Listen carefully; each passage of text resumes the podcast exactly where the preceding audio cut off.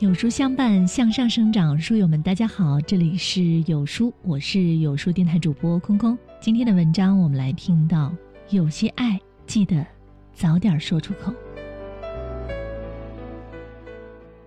据数据显示，二零一八年全球共有五千万阿兹海默症患者，即俗称的老年痴呆，其中中国患者人数最多，高达一千万。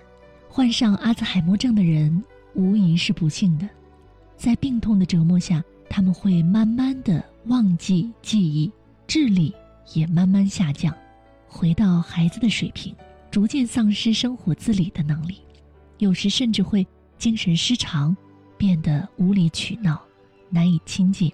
这种病需要患者家人每天二十四小时不间断的监护和照顾，对于家人的身体和精神。都是极大的考验。在最新一期的节目《奇遇人生》里，周迅和阿雅就一起去拜访了住在日本乡下的稻子奶奶家。她的丈夫幸真先生，正是一名阿兹海默症患者，因为患病不得不住进养老院。当七十六岁的稻子奶奶开着车载着周迅和阿雅，带着他们插好的花瓶礼物走进养老院。迎面而来的是一群在医护人员带领下拍手唱歌的患病老人，这残忍又现实的一幕，让周迅忍不住的泪奔落泪。如果是我遭遇这种事儿，我一定会以泪洗面。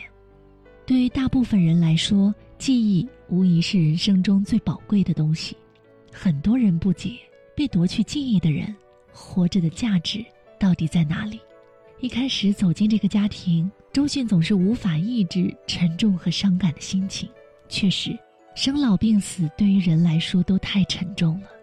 无论年轻时多么的意气风发、身强体健的人，在时间面前，在老面前，都不得不低头。患有阿兹海默症的姓甄爷爷是大学的终身教授，没患病前喜欢运动，曾获得政府颁发的文部科学大臣奖。他是一个好丈夫，为了家庭一辈子奔波忙碌，成为家庭的顶梁柱。他是一个好父亲，常常开车载着家人出去兜风旅行，可以放开手让家中的长子前往美国留学，一走就是二十年，却毫无怨言。就是这样一个男人，在命运面前也得不到任何的青睐，辛辛苦苦一辈子。在晚年遭遇重创，患上老年痴呆，成年人的体面在生老病死前被撕得粉碎。在养老院，阿雅指着稻子奶奶问姓甄爷爷：“旁边这位漂亮女士，你知道是谁吗？”记忆遗失的爷爷下意识的回答：“不知道。”所有人都为这个回答感到难受，奶奶却仍乐呵呵。温柔地看着爷爷，结果下一秒，爷爷就直接唱起了奶奶最喜欢的《四季之歌》，用这种方式回答了阿雅的问题。喜爱春天的人儿是心地纯洁的人，像冲击岩石的海浪一样，是我的恋人。一句“是我的恋人”，让周迅感动落泪，更让奶奶感到惊喜。前一秒的姓甄爷爷还是一个喜欢吃糖的孩子，下一秒，他却清醒地告诉大家：“我已经老得不中用了，说话也前言不搭后语，但我也不能就这样撒手，所以才像现在这样，乐乐呵呵的吧。命运让我时而清醒，时而糊涂，但我永远有一丝本能，让自己记得，你是我最亲爱的人。”原来人生对我们来说都很难，但我们都在为了爱的人加倍努力的活下去。稻子奶奶比谁都清楚的认识到，这个以前那么骄傲的男人，变得老了，变得痴呆，屈服在命运脚下，何尝不是在为家人而努力生活着呢？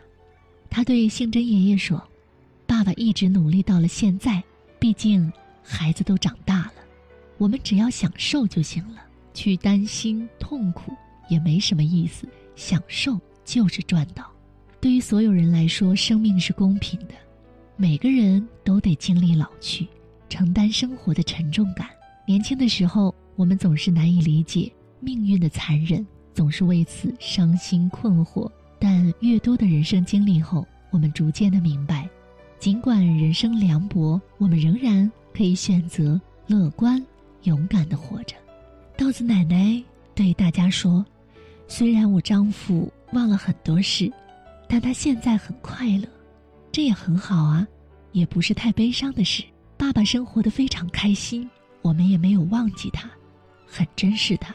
我们会加油的，会好好的看着爸爸的背影。”对于稻子奶奶来说，尽管杏珍爷爷忘记了关于这个家的记忆，但他和孩子们的心里还深深的记得。祸兮福所倚，福兮祸所伏。命运给这个家庭的重创，并不完全是一件坏事。因为杏珍爷爷的病，这个家变得更加团结，把他们紧紧地包围在一起。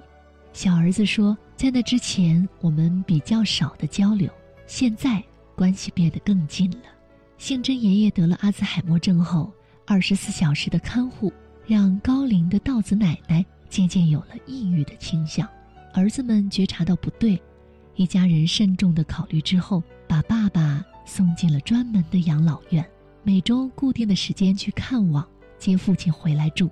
定居国外多年的大儿子因此回到国内生活。他说：“我不知道父亲能记得我到什么时候，所以我想尽可能的跟他见面。”摩西奶奶曾说。陪伴是最好的爱，可以抵挡世间所有的坚硬，温暖生命所有的岁月。杏珍爷爷一家互相帮助，互相扶持，反而因为困难变得更加亲近。孩子们一叫即到，常常过来帮助母亲干活，还会帮助妈妈按摩，缓解疼痛。两个儿子会帮杏珍先生洗澡、穿衣，把老父亲当成孩子对待。在车上，大儿子摩挲着杏珍爷爷的头，糊涂了的杏珍爷爷误把儿子当成了自己的爸爸。他对大儿子说：“我很高兴，爸爸，谢谢你摩挲我的头。”让大儿子忍不住的偷偷抹泪。不沟通的感情会让原本亲近的我们渐行渐远，变得冷漠自私。家人之间只有互相的陪伴、沟通、扶持。才能真正筑起可以遮风挡雨的港湾。真正的家人都是以性命相托，一起披荆斩棘，一起对抗困难，一起克服生活的柴米油盐。节目快要结束的时候，所有人一起拍合影，含蓄了一辈子的稻子奶奶紧紧地握着新珍爷爷的手，说出了这辈子唯一的一句：“我爱你。”爷爷愣了一下，像是听懂了。高兴的像个孩子一样拍手大笑，我好高兴啊，妈妈，我好高兴啊，我都要流眼泪了。家人之间有些事及时做，有些爱记得说出口。就像作家毛姆所说：“当爱与责任合二为一，你就受了上天的眷顾，你会享受到一种无法言表的幸福。”节目里，稻子奶奶这样描述人生，她说。人生就是一个人生活的方式，每个人都可以不一样。我想有这样的活法，能够在离开之前觉得度过了不错的人生，觉得幸福。很多人常常把病、老、死当成人生的厄运，用眼泪、哭诉、抱怨去面对它。但今天我们从信真爷爷一家人身上学习到了最最重要的一课，那就是。尽管生活很难，我们仍然可以选择乐观面对。节目接近尾声，稻子奶奶一家人带着阿雅和周迅去爷爷以前任教的学校。星真爷爷站在熟悉的讲台上，仿佛回到了年轻的时候。在病痛折磨下的他，智力变低，记忆衰退，却说出了震撼人心的道理。底下的学生阿雅提问。我们应该拥有什么样的精神，才能在逆境中学习呢？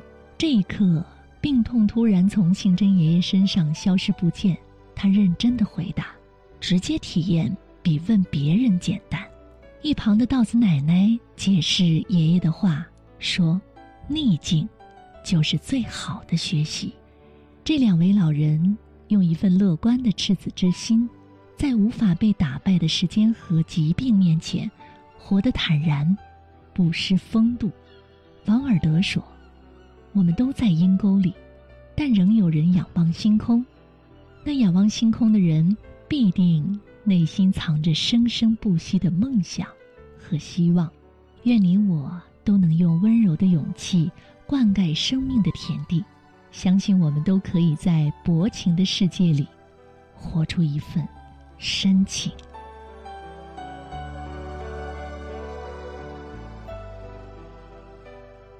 在这个碎片化的时代，你有多久没有读完一本书了？长按扫描文末二维码，在有书公众号菜单。免费领取五十二本共读好书，每天都会有主播读给你听哦。我是空空，我在北京问候各位。喜欢文章可以在文末给一个再看，或者把喜欢的文章分享到朋友圈吧。明天同一时间，不见不散。